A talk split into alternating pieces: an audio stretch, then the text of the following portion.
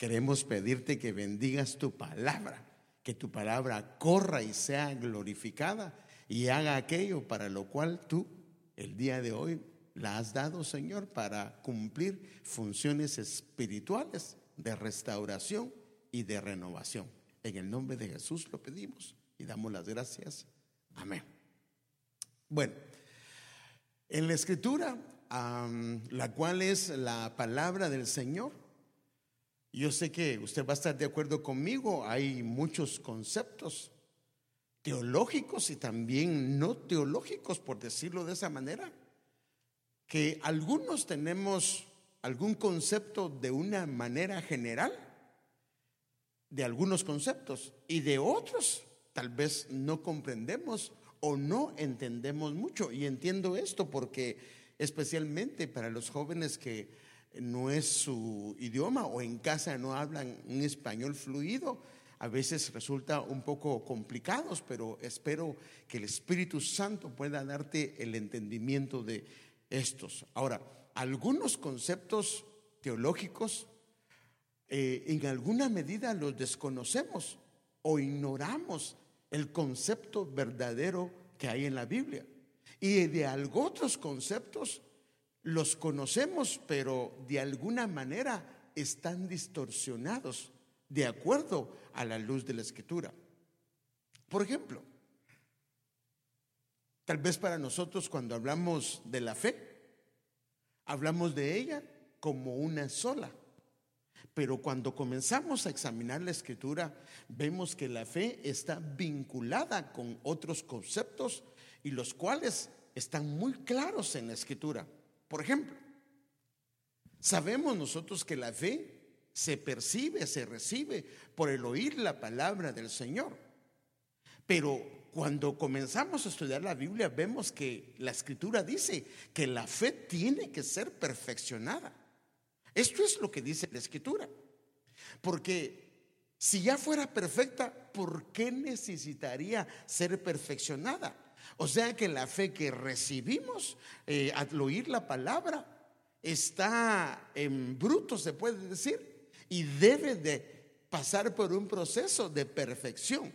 Y según la escritura, entonces, ¿cómo es que la fe se perfecciona? Entonces, veamos un pasaje que está muy claro en la escritura.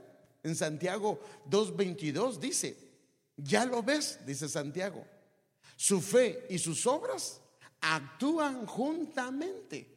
Entonces aquí vemos algo más.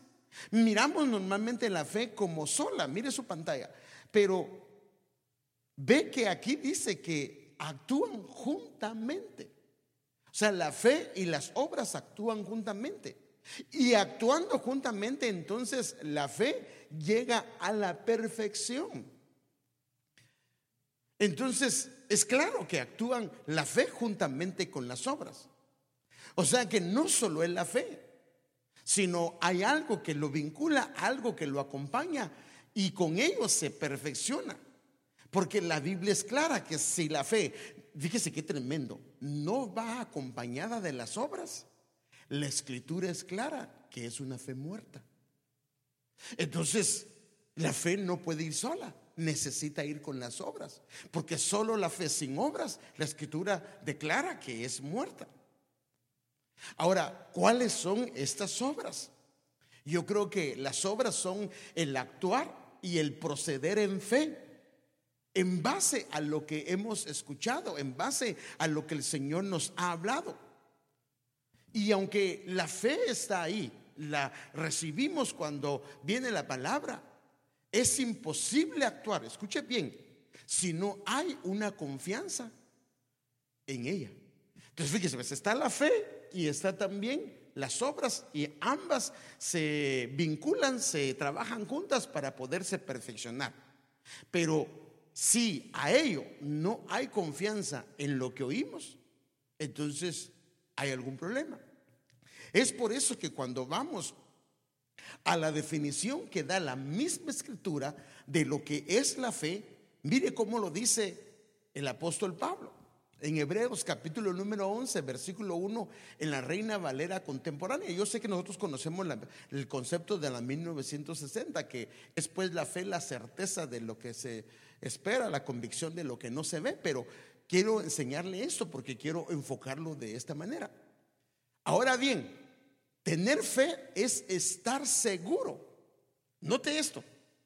O sea que la fe va con estar seguro juntamente con las obras.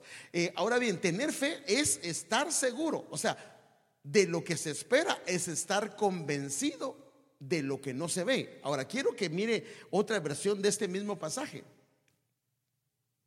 La fe es la confianza. Note entonces, la fe va acompañada con las obras, pero aquí nos dice que la fe es la confianza, o sea que la fe va acompañada o es confianza o es, debe de tener confianza de que en verdad sucederá lo que esperamos, es lo que nos da la certeza de las cosas que no podemos ver.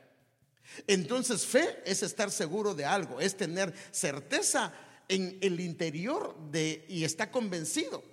Y la versión NTV, como ya lo vimos, dice esto. En otras palabras, la fe actúa juntamente con las obras, pero también la fe tiene que ver con confianza.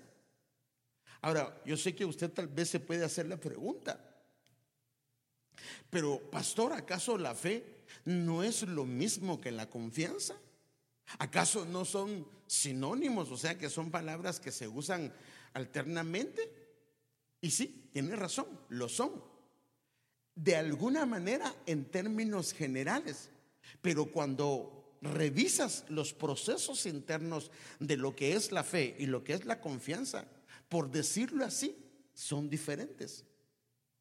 Ejemplo, tú puedes tener fe en lo que Dios te dijo, pero ¿por qué no actúas?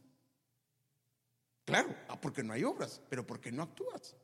Porque Tal vez no hay la confianza suficiente en lo que escuchaste. Porque tal vez la confianza no está firme. Porque la misma depende de un proceso. Déjenme llevarlo a lo siguiente. Entonces, ¿cuál es? Si son sinónimos, pero en su interior hay una diferencia. ¿Cuál es la diferencia entre la fe y lo que es la confianza? Entonces quiero mostrarle dos cosas. Primero, la fe se adquiere, es adquirida, es un estado activo y, crea un estado activo en una persona. Esta es duradera y es difícil de perder. La verdad es que la fe no se pierde porque Dios la depositó desde el momento, se activó desde el momento que creímos y que escuchamos la palabra del Señor. Pero cuando vamos a la confianza, la confianza es parte de un proceso. O sea que aunque son sinónimos, eh, en lo interior hay, son diferentes. La confianza es parte de un proceso. Se puede afirmar, o sea que se puede establecer o se puede perder. La fe no se pierde, pero la confianza sí se pierde. La fe no se pierde. Ahora, note esto. Y entonces, ya cuando vemos esto, entonces, como que vemos algunas diferencias entre lo que es fe y lo que es confianza. ¿Por qué? Déjenme darle un ejemplo. Por ejemplo, cuando yo sé que tú tienes promesas, perdón, tienes fe en las promesas del Señor, pero ¿por qué te falta la confianza en moverte en ellas? ¿Por qué titubeas tú o yo? Por ejemplo, el Señor te ha prometido que Él te va a ayudar, Él te va a sacar adelante. Y yo te hago la pregunta, ¿has creído en esa palabra? Y yo sé que la crees, yo sé que tienes fe en eso. Pero, ¿por qué es que titubeas? ¿Por qué es que hay problemas y dudamos en nuestro corazón? Porque la confianza no está bien. Porque esta área llamada confianza que reside en nuestro ser en alguna medida puede estar dañada, puede estar arruinada, fíjese pues, o puede estar destruida. O sea que eh, hay diferentes eh, estados de la confianza. Puede ser dañada, que no está tan mal, pero puede ser arruinada, que tampoco no está tan mal, pero también puede estar destruida. Entonces, en base a esto, yo me gustaría tratar el siguiente tema con ustedes. Confianza impartida, ministrada desde los inicios. Note el tema. Confianza impartida y, la impartición podría ser una administración que viene desde los inicios. Ahora, yo creo que sin excepción, cada uno de nosotros hemos tenido diferentes inicios. Así como la Biblia dice que van a haber eh, los tiempos finales. Dice que, o sea, si habla de tiempos finales significa que no está hablando del mismo tiempo, de un solo tiempo. Hay, en los tiempos finales hay diferentes facetas. Entonces, nosotros tenemos diferentes inicios. Por ejemplo, en algún momento iniciaste en la escuela, pero no es el mismo tiempo que tal vez iniciaste en el Evangelio. Tal vez iniciaste en la universidad, tal vez iniciaste en tu trabajo. Ahora, cuando vamos a lo biológico, tal vez un día naciste. Y obvio que naciste de un vientre, de una madre. Desde donde, desde donde en alguna medida, estando en el vientre, tú fuiste formado. No lo puedes evitar, porque así lo dice la Escritura y así lo describe el Salmo 139, que en el vientre eh, fue formado. Ahora, también en lo espiritual, un día nacimos de nuevo, de un vientre, llámese una iglesia, llámese alguien que nos engendró, donde naciste y creciste. Pero note esto, que así como en lo, en lo físico y lo biológico puede afectar la estancia en un vientre, por ejemplo, si una mujer está embarazada, por eso se le aconseja que no fume, que no, se, no tome drogas, que eh, no, tome tal o, tal, tal o cual medicamento, o que no se embriague, cosas por el estilo, porque si hace esas conductas o esa manera de proceder, puede afectar a su hijo que está en su vientre. Ahora, note que lo que ella haga puede afectar lo que está en el vientre. Ahora, ¿qué responsabilidad tiene el niño? Ninguna, o la niña, ninguna, pero esa es parte de la responsabilidad que tenemos los padres. Lo que hacemos eh, de alguna manera beneficia o afecta a nuestros hijos. Ahora, si vamos a la parte espiritual, entonces es lo mismo. Porque así como cuando sale del vientre un niño y comienza a crecer en una familia y él es influido por la conducta, el ambiente familiar, prueba de ello es el idioma, ¿de dónde lo aprendemos? Del ambiente donde crecemos. En lo espiritual es parecido porque esto lo podemos constatar en la escritura. Entonces, retomando el pensamiento que hemos estado viendo desde el inicio, la pregunta que se la haríamos, ¿dónde se forma o dónde se establece la confianza en el ser humano? ¿Dónde? ¿En qué parte? Es donde la confianza eh, se establece, no solo en lo biológico, o sea, me refiero a la parte física de una, una persona que está en el vientre, un niño que está en el vientre, sino hablando de una iglesia como un vientre, o de un padre o una madre espiritual como un vientre, donde se establece eh, la confianza. Por eso fíjese qué tremendo, cuando en lo natural viene un padre o viene una madre y es demasiado precavido, puede comenzar a meterle miedo a los niños. Y los niños crecer siendo miedosos. Pero la culpa no fue de ellos. El niño no venía miedoso o la niña tampoco, pero la mamá o papá le metió tanto miedo en su eh, infancia que él lo percibió y esto, en alguna medida, estos miedos lo pueden inhabilitar, no solamente para la vida, sino en el aspecto de carreras, en el aspecto de eh, metas, en el aspecto de cosas que tiene que alcanzar.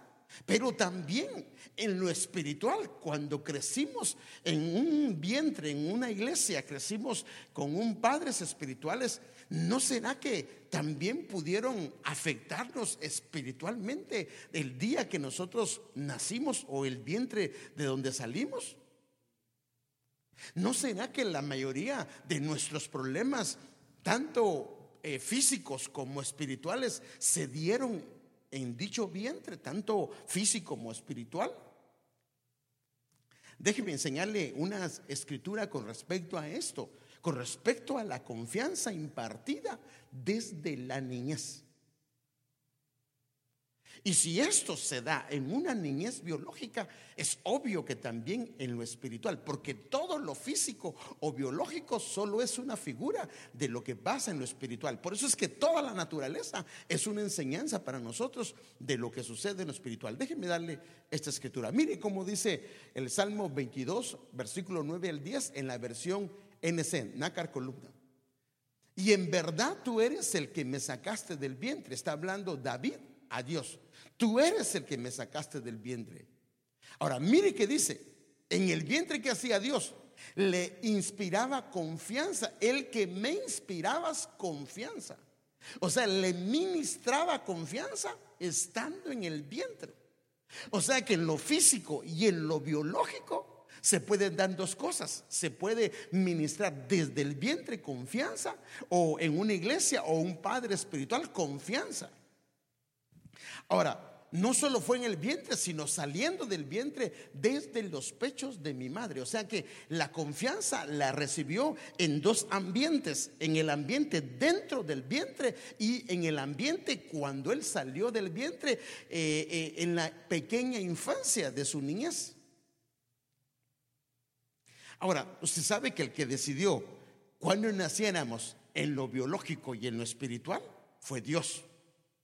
Dios fue el que escogió y utilizó el vientre de una madre o el vientre de una iglesia o de un padre para que tú y yo naciéramos en lo físico y en lo espiritual. Y la confianza que tuvimos en la niñez, ya sea física o sea espiritual, ¿De dónde se recibió? Es obvio que se recibió del vientre a la luz de esta escritura o de los pechos o de quien nos alimentó siendo nosotros niños, siendo... Y, cuando hablo de niños hablo no solo de lo biológico, sino también hablo de lo espiritual. Entonces, aquí la pregunta sería, ¿cuál fue el ambiente donde creciste? ¿Cuál fue el vientre donde tú creciste? ¿Quién te alimentó desde tu niñez, tanto biológica como espiritual? Tal vez fue un ambiente desordenado, tal vez fue un ambiente dañino, o fue un crecimiento eh, que fue forzado y de alguna manera prematuro hacia la vida tuya, tanto en lo físico como espiritual. ¿En qué ambiente se formó la confianza? O tal vez, imagínense, se deformó la confianza, se arruinó. Y por eso es que ahora no confías en nadie, porque en tu vientre, en tu niñez te, destruyeron o te afectaron la confianza.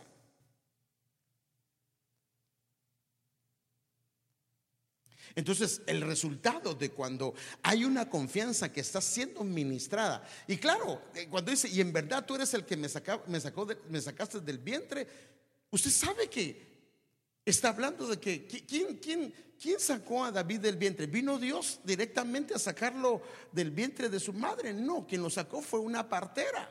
Ahora, el que me, el que me inspiraba confianza, ¿quién lo hizo? A través de una madre o a través de la voz de la madre o a través de la voz del padre, porque Dios usa a los seres humanos. Ahora, fíjese, el resultado de esto fue esto. Mire, a ti desde el vientre, porque acuérdense, este es el versículo 9 y este es el versículo 10. A ti fui entregado, ¿desde dónde? Desde la matriz. O sea que David fue entregado, fue dedicado al Señor desde la matriz. Ahora dice, desde el vientre de mi madre. Fíjense qué tremendo esto. Tú eres mi Dios. O sea que, note esto, ya era Dios antes de recibirlo como Dios. Antes de ser rey, ya era, ya era el Dios de él. O sea que desde la matriz a David lo dedicaron al Señor. Otras versiones de este pasaje dice, antes de nacer fui puesto a tu cuidado. Aún estaba yo en el vientre de mi padre y tú eras ya mi Dios. Ahora, ¿qué pasaba? Es obvio que la madre le hablaba, el padre le hablaba al niño estando en el vientre de él o siendo un, un niño. El Señor es tu padre, el Señor es tu Dios. Él es el que te trajo a este mundo, Él es el que te ama, Él tiene planes, hermano, y, y yo estoy seguro porque esto es lo que da a entender la escritura. La madre conversaba con su vientre, pero no era con su vientre, sino con el fruto que tenía en el vientre. Y cuando él nació, muy seguramente cuando estaba fuera del vientre. Entonces, este niño estando en el vientre o estando fuera del vientre, pero en su niñez muy pequeña, él fue ministrado con confianza en Dios. Y esta fue la manera que la madre procedió con él, estando él en ese lugar. Y esto fue lo que provocó que, mire qué tremendo, determinó esta confianza que fue ministrada desde el vientre de la madre, determinó la manera como David confrontaría la vida, la manera como David logró percibir al Señor. Siendo él un niño, él fue infundido con confianza, que aún de adulto lo podemos ver. Esta confianza, hermano amado, lo marcó toda su vida. Y por eso vemos la valentía de ese joven, no solo joven, sino siendo un adulto. Por ejemplo, cuando todo Israel retrocedía ante la presencia de un gigante, este no retrocedió, este caminó al frente. Ahora, ¿qué fue lo que pasó? Lo ministraron con confianza desde el vientre. Por eso es que todos retrocedían, más él caminaba hacia el frente. Ahora le voy a decir algo con mucho respeto. Con mucho respeto, por favor, no me lo vaya a tomar a mal. No solo es que le pongas un buen nombre. Ahí es que voy a buscar un nombre bonito. No, no, no, no. Lo tienes que ministrar con confianza. Le voy a poner un ejemplo. Le voy a poner Caleb, porque Caleb es un guerrero. Este vino, tomó las armas y David dijo, ¿quién? Y este se fue, tomó una ciudad y le pone Caleb. El nombre sí es un nombre precioso, pero ¿qué si mamá y mamá, les, mamá y papá le están metiendo miedo? Es un Caleb, pero miedoso. Cualquiera lo asusta. Ve un gato y se asusta, ve una araña y sale huyendo. Entonces no lo ministraron. O sea, tiene un buen nombre, pero fue ministrado mal. Entonces en esto yo me hago una pregunta. ¿Por qué es que a esto nosotros no le ponemos la atención de vida? Especialmente cuando vemos a nuestros niños, a nuestros pequeños. Es porque nosotros cuando evaluamos a los niños, para nosotros en nuestra percepción es que son muy pequeños. ¿Qué van a entender ellos lo espiritual? ¿Qué lo van a percibir? ¿O cómo van a entenderlo? Y yo creo que es aquí donde está el error de la mayoría de nosotros. Porque escuchen lo que le voy a decir. La espiritualidad de ellos, siendo en el vientre o estando en la infancia, es más sensible que de lo que nosotros nos imaginamos. ¿Por qué? Porque ellos tienen un espíritu y no están inmersos en el pecado. Además su espíritu, acuérdense pues, en su carne, en su alma y en su cuerpo, ellos son pequeños, pero en su espíritu no, porque ellos fueron creados mucho tiempo antes y estuvieron en la clase, en la escuela del Padre, o sea que ellos en su espíritu no son pequeños, porque ellos estuvieron con el Padre de los Espíritus. Pero entonces usted me dirá, pero pastor, pero ellos ni hablar pueden. Menos van a entender y comprender conceptos si ni siquiera entienden el idioma. Y es cierto, ellos no captan los conceptos o las palabras como tal. Pero como ellos son espirituales y la palabra de Dios es espiritual, ellos lo reciben ellos son ministrados. Y esto, hermano, tiene que cambiar nuestra manera de ver las cosas, porque si entendemos esto, porque ese es el problema. Porque hermano, si, si esto no es así, ¿para qué le hablas al niño cuando está en el vientre? Yo le hago la pregunta, si, si ellos no entienden, entonces ¿por qué le hablas al niño cuando está en el vientre? ¿Por qué le dices que Dios lo ama? ¿Por qué le dices que tú lo amas? Si ellos no entienden, no, no conocen tu idioma. Pero ahora la pregunta es, ¿le hablas cuando está en el vientre? Y cuando ya está, se supone que ya cuando está infante, cuando está salido del vientre, eh, su capacidad es mayor. Pero el problema es que nosotros no lo vemos así.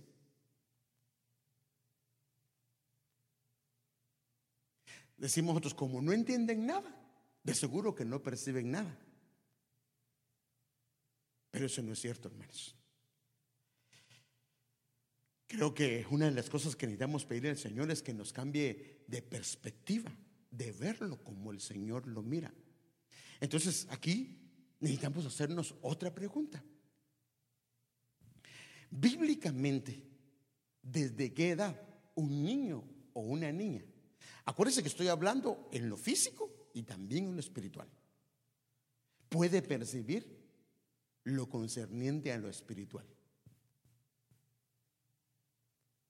Entonces, para eso yo necesito primero aclarar algunas cosas. Porque como usted sabe, la Biblia fue escrita en griego y fue escrita en hebreo.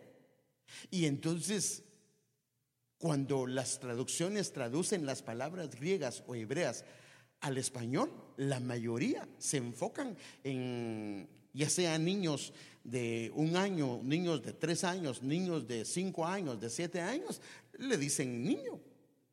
Pero la Biblia sí usa a diferentes palabras para etapas específicas de los niños. Déjenme darle un ejemplo.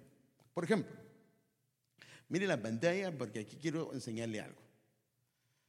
Están los no nacidos. Ah, voy a ver qué color uso. Están los no nacidos. Está la etapa, que son infantes. Está la etapa que es desde la niñez hasta la adolescencia. Y está en la etapa de la adolescencia hasta la juventud o hasta hijos mayores. Están los adultos está una persona anciana. Pero normalmente de aquí para acá, para nosotros son niños, pero la escritura los describe diferentes. Entonces déjeme enseñarle esto.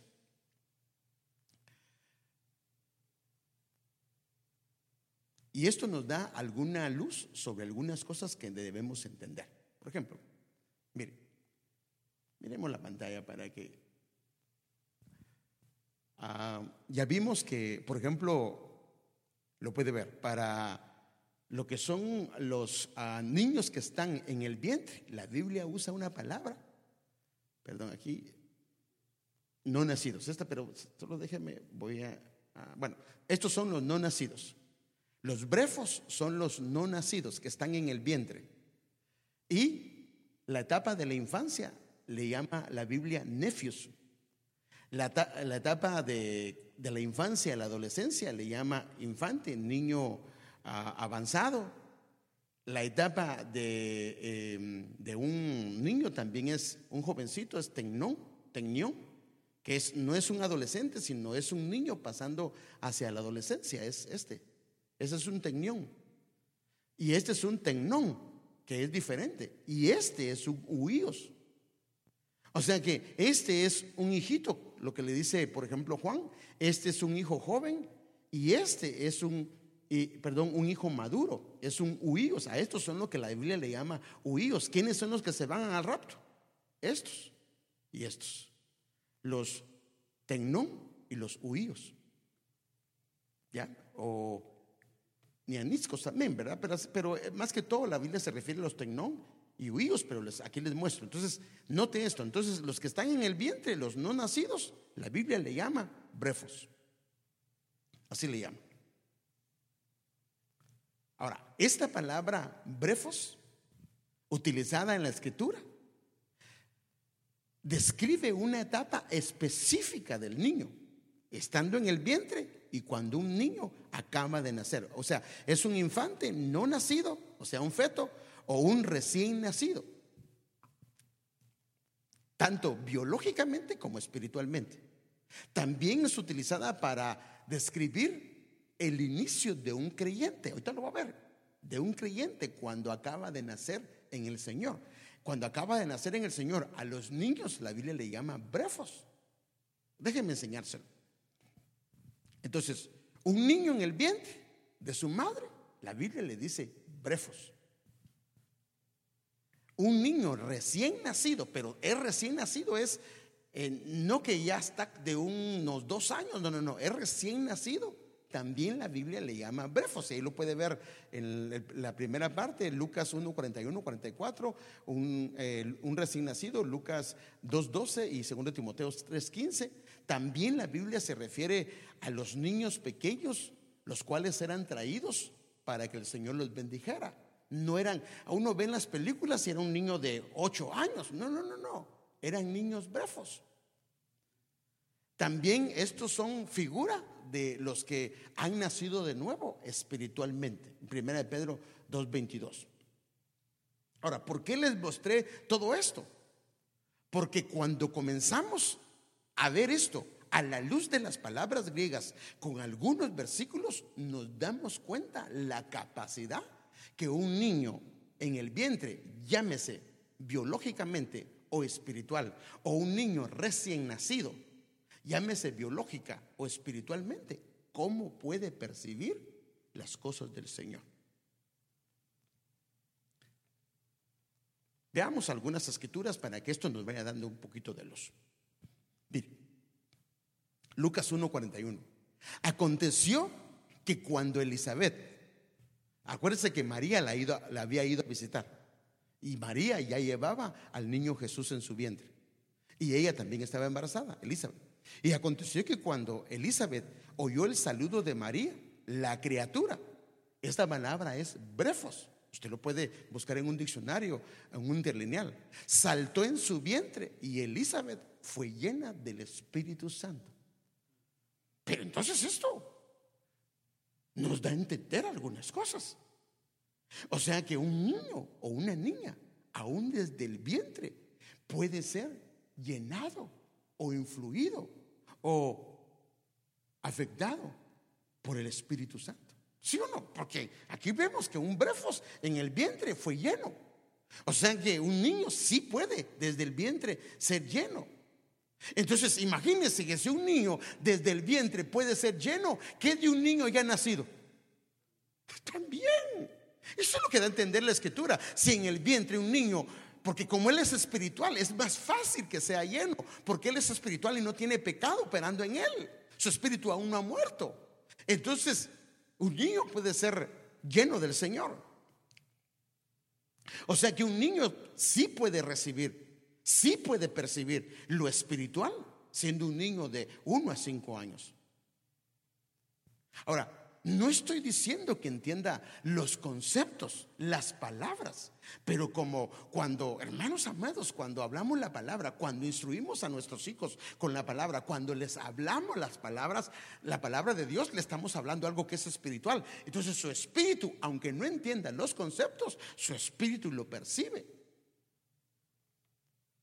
Su espíritu lo absorbe. Veamos otros versículos con respecto a esto. Lucas 1:44. Porque aquí apenas la voz de tu saludo llegó a mis oídos. La criatura, otra vez, brefos, saltó de gozo en mi vientre. Entonces esto nos da otra perspectiva también. Vemos que los brefos tienen su oído activado, tanto biológico como espiritual, desde el vientre. Y también vemos que los brefos, aún en el vientre, pueden experimentar emociones y sentimientos. Porque el gozo, dice, saltó de gozo en mi vientre. ¿Quién saltó?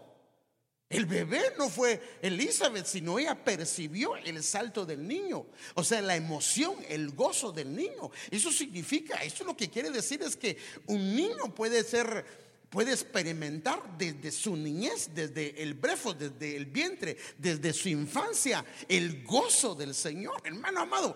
Mire, por eso es que cuando los padres, hermano, por favor, y los, las madres ponen a sus hijos a danzar delante del Señor, les enseñan que es la danza y ellos se gozan, su espíritu se está gozando, su espíritu se está alegrando delante de Dios. Ahora, sigamos leyendo. Ahora, note, así como puede experimentar emociones y sentimientos positivos, también puede experimentar lo otro. Que cuando la madre o el padre comienzan a administrar mal al niño, estando en el vientre o en la infancia, o cuando el padre y madre espiritualmente comienzan a administrar mal al hijo que ha nacido espiritualmente. Sigamos leyendo otros pasajes. Lucas 2.16. Fueron a toda prisa y hallaron a María y a José y al niño Brefos acostado en el pesebre. O sea que aquí podemos, con estos dos pasajes podemos darnos cuenta que Brefos se refiere al niño que está en el vientre y al niño que acaba de salir del vientre. Esa es la etapa de la que habla la palabra Brefos. O sea, es un recién nacido.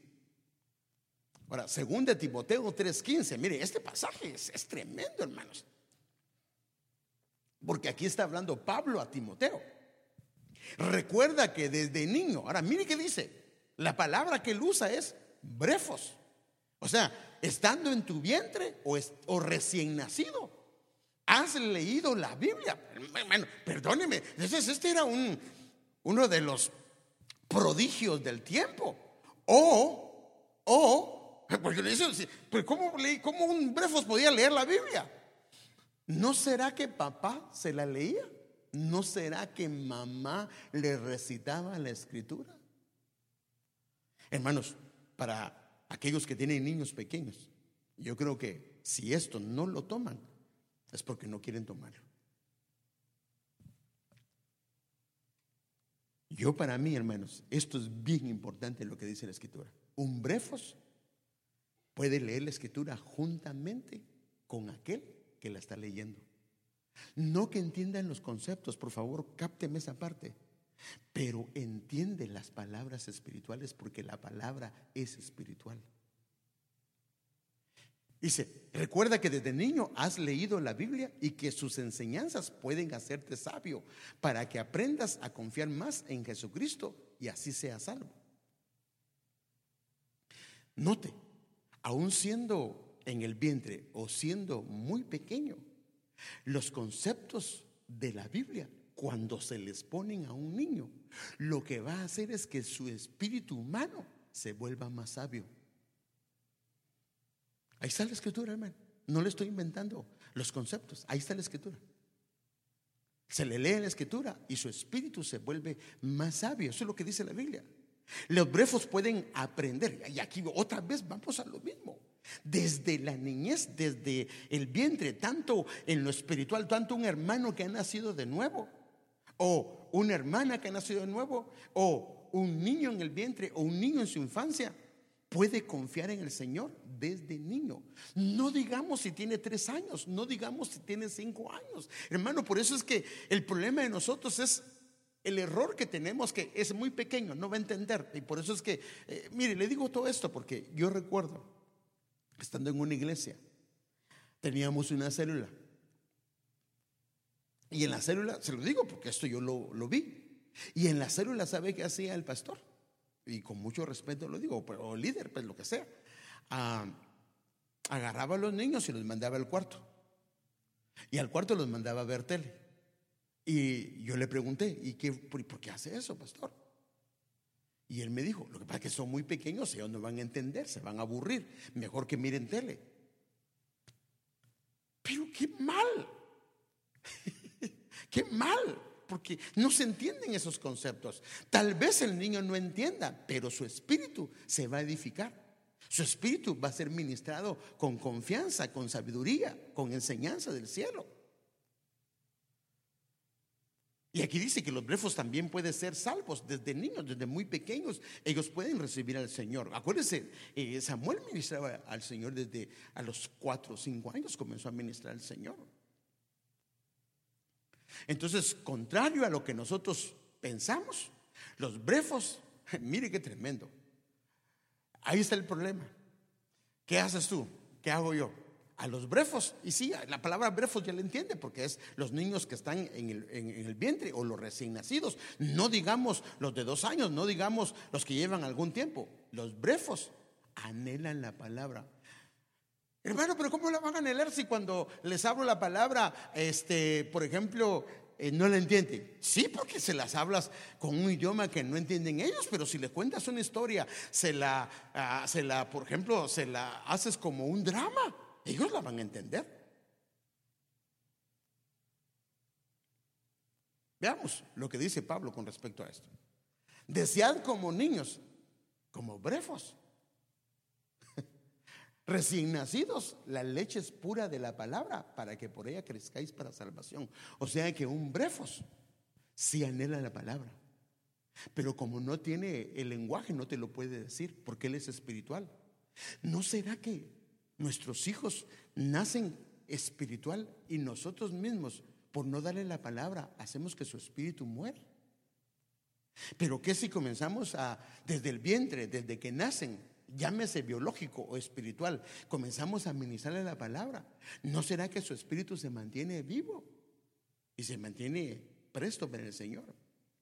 Entonces, en base a esto, yo me hago una pregunta. ¿No será que desde niños, estando en el vientre, estando, fíjese pues, en la infancia o en la niñez, les podríamos, de acuerdo a este versículo, dice, desead como niños recién nacidos o brefos la leche, la leche pura de la palabra. ¿No será que estando en el vientre y siendo niños, si les contamos historias, les podemos crear el gusto por la palabra? ¿No será que por eso tus hijos y mis hijos no leen la escritura como deberían? Porque tú nunca te pusiste a recitarle la Biblia. O no pusiste a contar historias. O lo que menos eh, eh, miraban era la... Bueno, sí les gustan las novelas porque eso era lo que mirabas. Y cuando oyen las novelas, algo les atrae porque desde niño fueron ministrados con eso. O porque es que son los muchachos atraídos al chisme, a la calumnia, ¿no será que en el vientre y en la niñez eso fue lo que oían? Entonces, ese se creó ese gusto. Pero ¿qué si les creamos el gusto por la palabra? Recitándoselas y dándoselas. Mire qué responsabilidad tenemos nosotros de formar el gusto espiritual por la palabra desde que son pequeños. Claro, cuando le lees las historias, eh, lo corriges a tus hijos con la escritura y los instruyes con la escritura. imagínese usted, está en el vientre, son pequeños, son espirituales. Y cuando lo llevas al gimnasio, a la clase de zumba, imagínate, y zumba dice, muévelo, muévelo, muévelo, muévelo. El niño está siendo administrado con eso. Después viene el niño, crece y de repente oye una canción y él se pone a bailar. Y ahí te pones en vergüenza. Ay, no es que este niño qué travieso. Saber dónde aprendió, dónde aprendió. Desde el vientre. Él estaba oyendo zumba, estaba oyendo música incorrecta y la mamá se movía, el papá se movía y el niño también se mueve. Wow.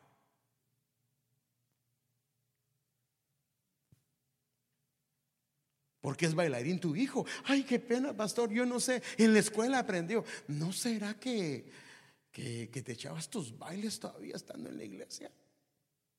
¿No será que la zumba ahí te dabas gusto? Ay, cuida. Ay, es que hermano, es que esa música, con otra no puedo, no puedo hacer mis ejercicios. Mm, yo creo que la zumba hay que tener cuidado, hermanos. Yo creo que nuestro espíritu se ministra. Y si llevas a tus hijos y los expones a eso, ten cuidado, ten cuidado.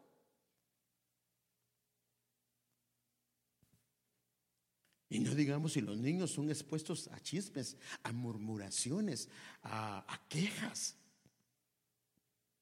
Yo sé que usted me puede decir, ay hermano, yo creo que le está poniendo demasiada salsa a los tacos. ¿Cómo le va a afectar estando en el vientre o estando eh, pequeño el niño? Déjeme darle un ejemplo de un versículo y no voy a usar más. Mire el Salmo 77, 3. Me acordaba de Dios y me conmovía.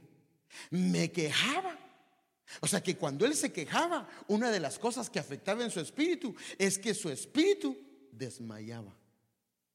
¿No será que la queja puede hacer que desmaye el espíritu de uno, pero puede hacer que el espíritu de los pequeños también desmaye? Ahora, si la queja desmaya el espíritu, la gratitud levanta el espíritu. Que si eres un hombre o una mujer agradecida y que tus hijos te ven, no como un hombre que se queja, no como una mujer que se queja continuamente, sino que a pesar de todo da gracias al Señor por lo que el Señor hace. Entonces su espíritu se mantiene fuerte. Aquí le muestro yo con esto que sí puede ser afectado un espíritu por la queja, o sea, por las actitudes y la manera de proceder.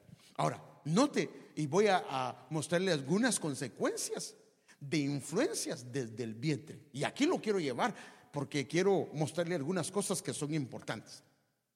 Note, David decía en el Salmo 51, cuáles eran las consecuencias del por qué él había caído en el pecado que cayó. Que cayó.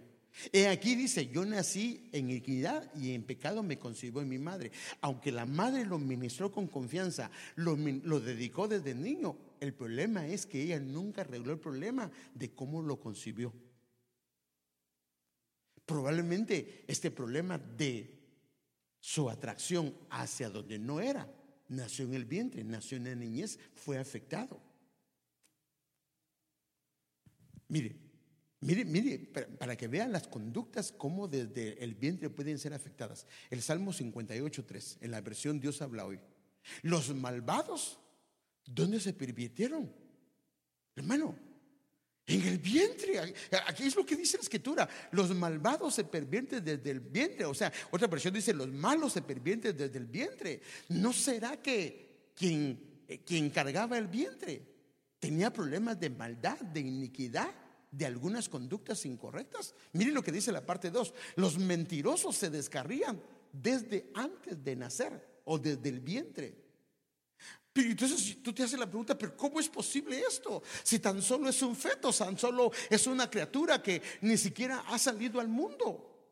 Porque lo que pasa es que cuando papá o mamá se exponen a este tipo de maldad y comienzan a practicarla y a exponerse a esto, muy probablemente el espíritu del hijo o de la hija, de los pequeños, de los que te rodean, puede contaminarse. Por eso es que aquí dice que la maldad puede darse desde el vientre, la mentira se puede dar desde el vientre, la queja también se puede dar desde el vientre. Es una posible explicación para este pasaje, porque si no, ¿cómo lo interpretas? Ahora también, escuche bien, también tal vez desde la niñez. ¿Y por qué estoy hablando de eso? No solo estoy hablando la parte familiar, sino estoy hablando nuestros inicios, porque tal vez nosotros como creyentes tuvimos inicios que fuimos afectados y tal vez eso ha venido espiritualmente a afectarnos o biológicamente a la larga nos ha pasado factura. Déjenme mostrarles un ejemplo con en lo natural. Se, recuerda que vimos el domingo pasado las cabras, las perdón, las ah, el síndrome de la avestruz. Entonces la Biblia también, en ese mismo pasaje, el Señor, el mismo Dios le describe a Job algunas conductas de la cabra montés, pero la cabra montés con respecto a sus crías. Mire, déjeme verlo. Dice, ¿sabes tú cuándo paren las cabras monteses? ¿Has asistido, le pregunta Dios a Job, ¿has asistido al parto de las siervas? ¿Puedes contar los meses de su preñez y saber el tiempo en que han de parir? Ahora, las cabras monteses tienen algunas características, características, por eso se llaman cabras monteses porque son las que no tienen un redil. Por eso se llaman cabras monteses. Andan sueltas, no pertenecen a un rebaño. En otras palabras, son figuras de aquellas que no tienen una casa pastoral, no tienen cobertura, no tienen una autoridad gobernante. Andan libres, no se someten en ningún aspecto a nada ni a nadie. También puede referirse este pasaje a ministros que no se reportan, no tienen cobertura y no se sujetan a nadie. Ahora, yo quiero llevarlo a esto. ¿Qué es lo que pasa con las crías? Ahora, este es el problema. Si yo vine y estuve expuesto a alguien, escúcheme bien, que fue mi padre, que fue mi madre espiritual, o una iglesia que fue padre y madre, o padres biológicos que fueron padres y madres de estos que no tienen una cobertura, que no eh, eh, se someten a nada, que no, no, no, no tienen nadie que los gobierne, mire lo que dice. Eh, acuérdense que este es el versículo 2 y 3, 1 y 2 y este es el 3. Se encorvan cuando dan a luz, fuerzan a salir a las crías. Miren lo que dice. Cuando están pariendo, fuerzan a salir a las crías echan fuera sus dolores de parto. Sus crías crecen y se hacen fuertes, salen al campo abierto y no vuelven. Ok, llevémoslo a la, a la parte espiritual. A los nacidos en estas circunstancias, cuando nacen en un ambiente o un vientre así, se les fuerza a salir, se les fuerza a crecer, se les fuerza a madurar fuera de tiempo porque se les quiere que crezcan, pero no están, no están listos todavía. El embarazo tal vez no fue una bendición, por eso es que la cabra Montrés quiere salir, quiere que salga esto, aunque no esté todavía listo, pero quiere salir de esos dolores. ¿Y qué hace? Fuerza a salir a las crías y esto se vuelve un nacimiento prematuro que a la larga puede traer consecuencias. En lo natural así es. Pero ¿qué hay en lo espiritual? ¿No será que crecimos y nacimos espiritualmente prematuramente y ahí nos lastimaron, ahí eh, nos quitaron la confianza, ahí eh, percibimos cosas que no eran correctas? Y por eso es que estas crías, hablándolo espiritualmente, estos hijos espirituales, cuando crecen un poco, se hacen fuertes por falta de atención de una manera paternal, lo que hacen es que crecen, se hacen fuertes y cuando salen al campo, en otras palabras, cuando conocen otro lugar, cuando saben que hay otro lugar y los tratan diferentes, se quedan y ya no vuelven otra vez. Padre Santo, eso me puso que pensar, hermano. ¿Cómo tratamos nosotros a los miembros? Porque si se, fue, si se fue porque el Señor lo llevó a otro lugar, gloria al Señor, o porque el Señor le habló y, compró casa en otro. Pero ¿qué si se va? Porque los estamos forzando a crecer, los son eh, nacimientos prematuros. Hay un trato incorrecto y entonces ellos crecen, sí a la brava, pero cuando ya están grandes y encuentran otro lugar, se van y ya no regresan. Y entonces todo el trabajo. Abandonan la casa donde nacieron.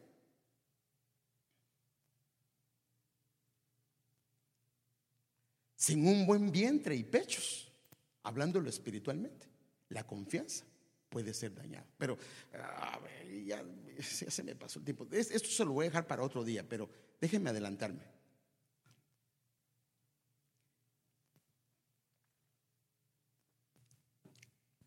Otra vez volvemos al tema. Confianza administrada o impartida desde los inicios. Tal vez nuestra conducta actual se deba a inicios incorrectos, hablando en lo biológico, puede haber pasado.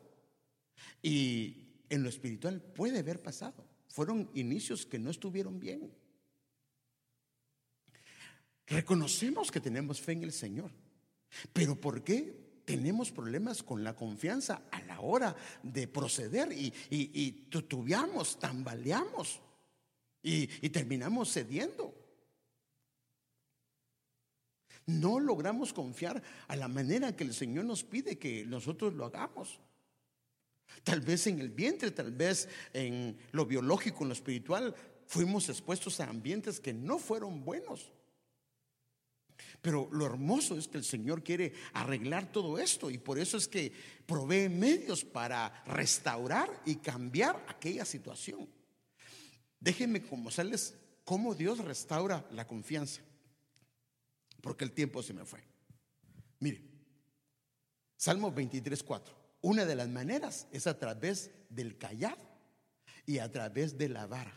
O sea que Dios puede restaurar la confianza que perdimos de niños, ya sea en lo biológico o en lo espiritual, a través de un pastor.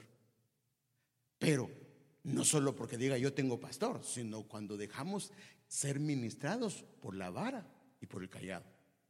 Mire que dice, aunque pase por el oscuro, el más oscuro de los valles, no temeré peligro alguno, porque tú, Señor, estás conmigo. Tu vara y tu bastón, que en otras versiones es callado, me inspiran confianza.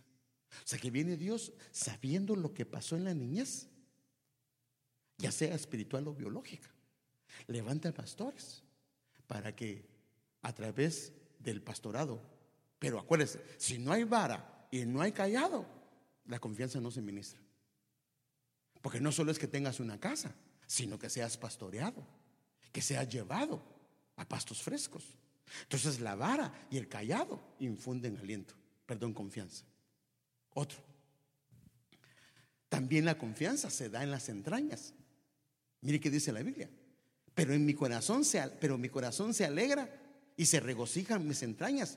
Todo mi ser se llena de confianza. O sea que cuando una persona se expone, note, a la alabanza, a los óleos de alegría del Señor.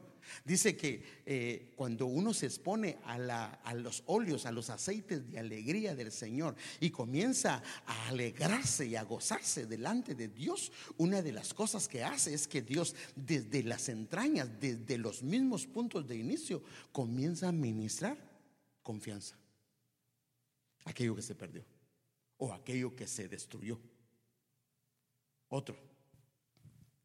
En el temor del Señor, especialmente de aquellos que son padres, llámese padres biológicos o padres espirituales, si hay temor en ellos, pueden infundir confianza en los hijos. Cuando los padres tienen temor, esta confianza va a provocar que los hijos sean ministrados. Déjenme mostrárselo con este versículo. Proverbios 14, 26. El temor del Señor influye, infunde plena confianza. O sea que una de las cosas que hace el temor del Señor es que si nosotros tenemos temor de Dios, una de las cosas que va a hacer es que nos va a infundir, o sea, nos va a inspirar, va a restablecer la confianza del Señor. Pero si nosotros somos padres, nos equivocamos con nuestros hijos, porque tal vez cuando ellos eran pequeños, nosotros no lo conocíamos, pero ya... Ah, ya lo conocemos. Y ellos, ah, por ejemplo, perdieron esa confianza porque tal vez se la destruimos en alguna medida a través del temor de los padres. Lo que hace es que da esperanza a nuestros hijos. Ahora, note esta palabra esperanza. Realmente es una palabra que es mahase, que significa confianza. O sea que el temor del Señor infundido en los padres infunde confianza y esa confianza debido al temor del Señor, infunde confianza también a los hijos.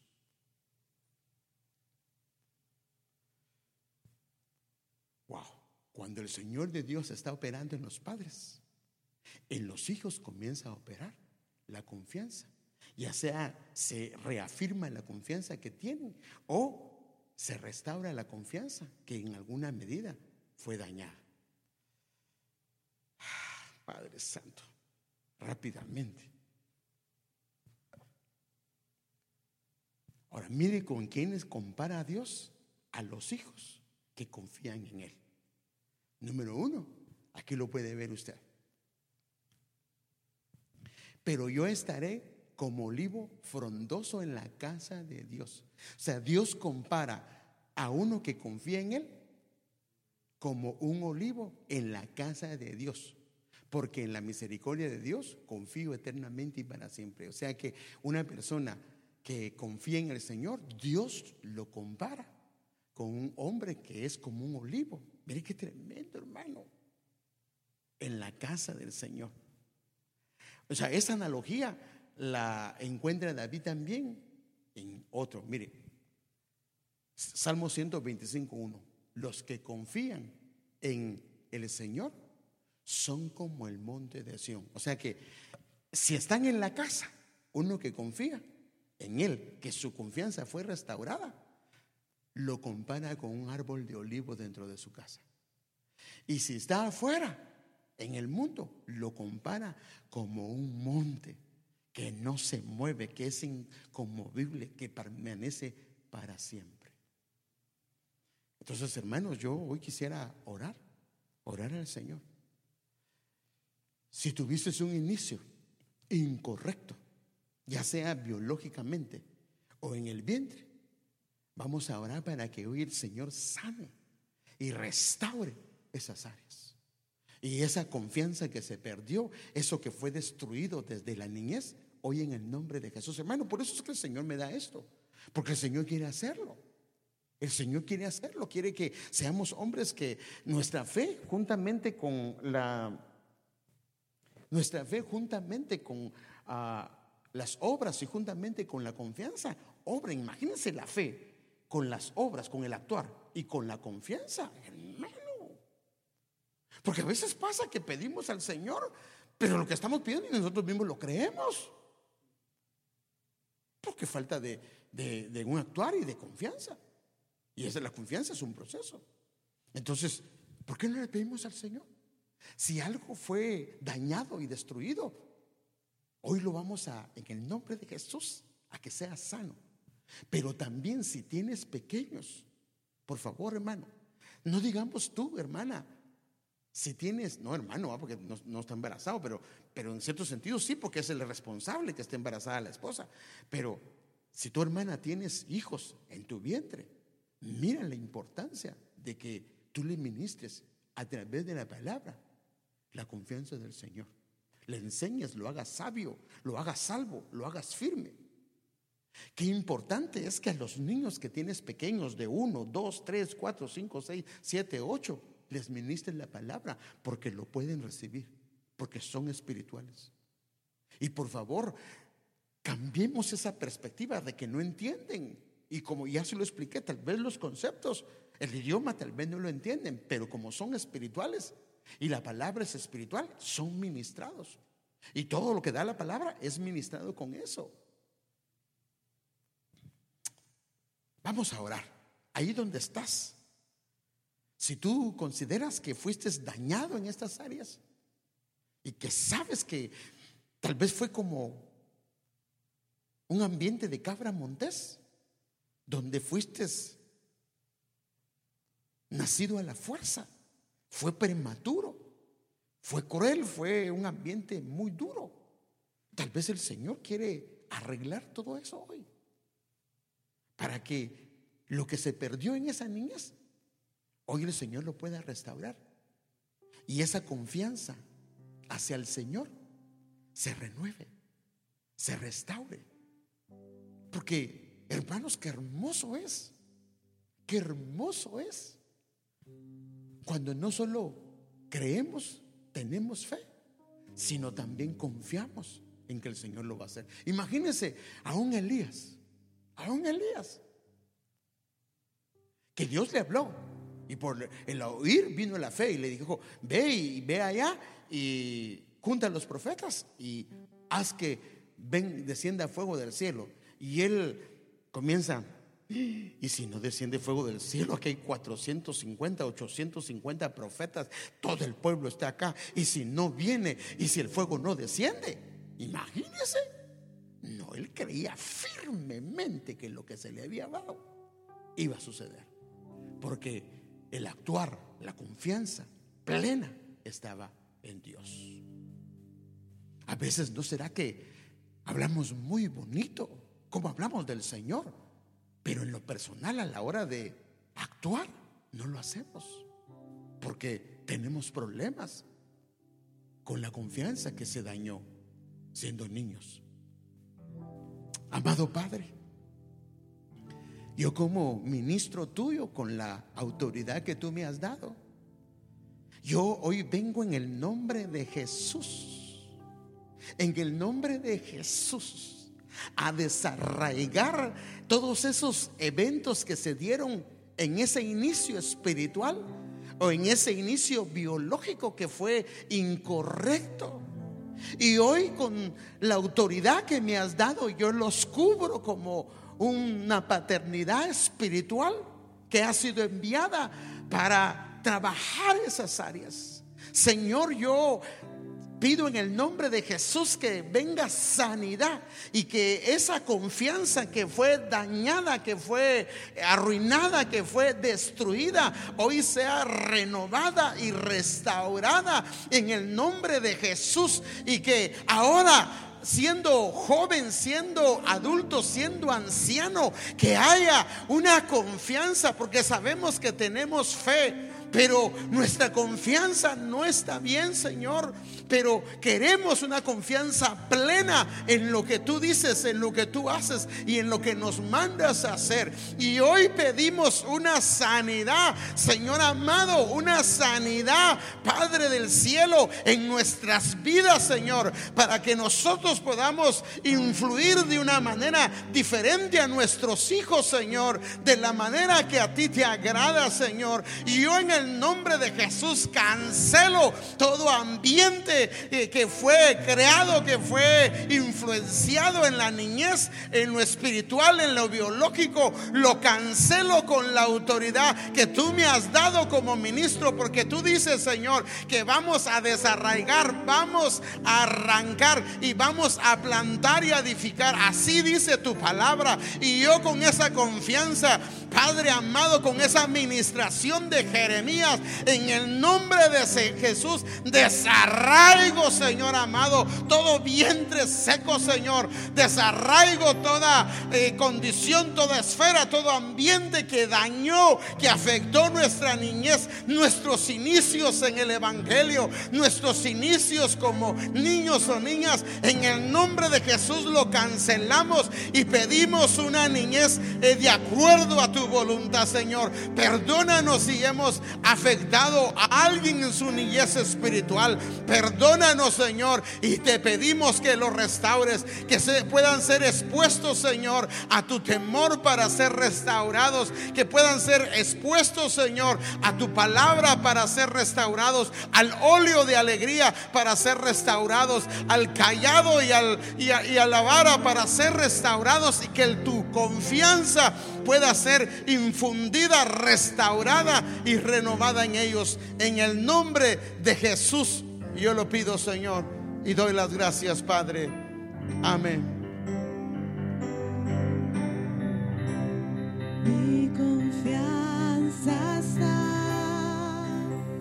solo en ti. Aleluya. Mi confianza está solo en ti. Mi confianza. Aleluya. Solo ti. Sí, Señor. Solo en ti. Mi sana. Se lo puedes decir al Señor. Mi confianza, Señor, hoy se restablece, Señor. En el nombre de Jesús, mi confianza hoy se restablece en el nombre de Jesús. Y yo la pongo en ti, Señor. La deposito en ti, Señor amado. Y que sea influida, oh, por el flujo de tu Espíritu Santo. En el nombre de Jesús.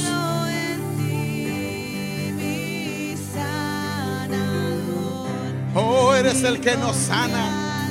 Eres el que nos sana, Señor. Aleluya. mi confianza está. Sí, Señor. Solo en Eres nuestro sanador. Eres el que nos sana, Señor. Eres el que restaura todos nuestros inicios, Señor. Todos nuestros principios, Señor. Aunque hayan sido incorrectos, Señor.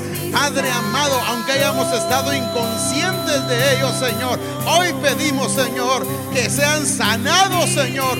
Todo principio, Señor. Todo inicio, Señor, de nuestras vidas, Señor. Para que nuestros hijos tengan inicios diferentes. En el nombre de Jesús.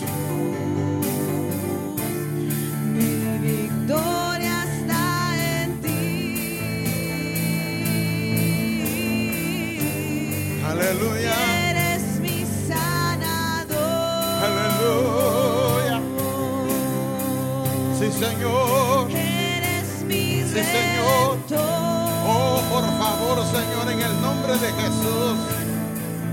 Ganaste Sí, Señor. Sí, Señor, en el nombre de Jesús. Seguro estoy en ti.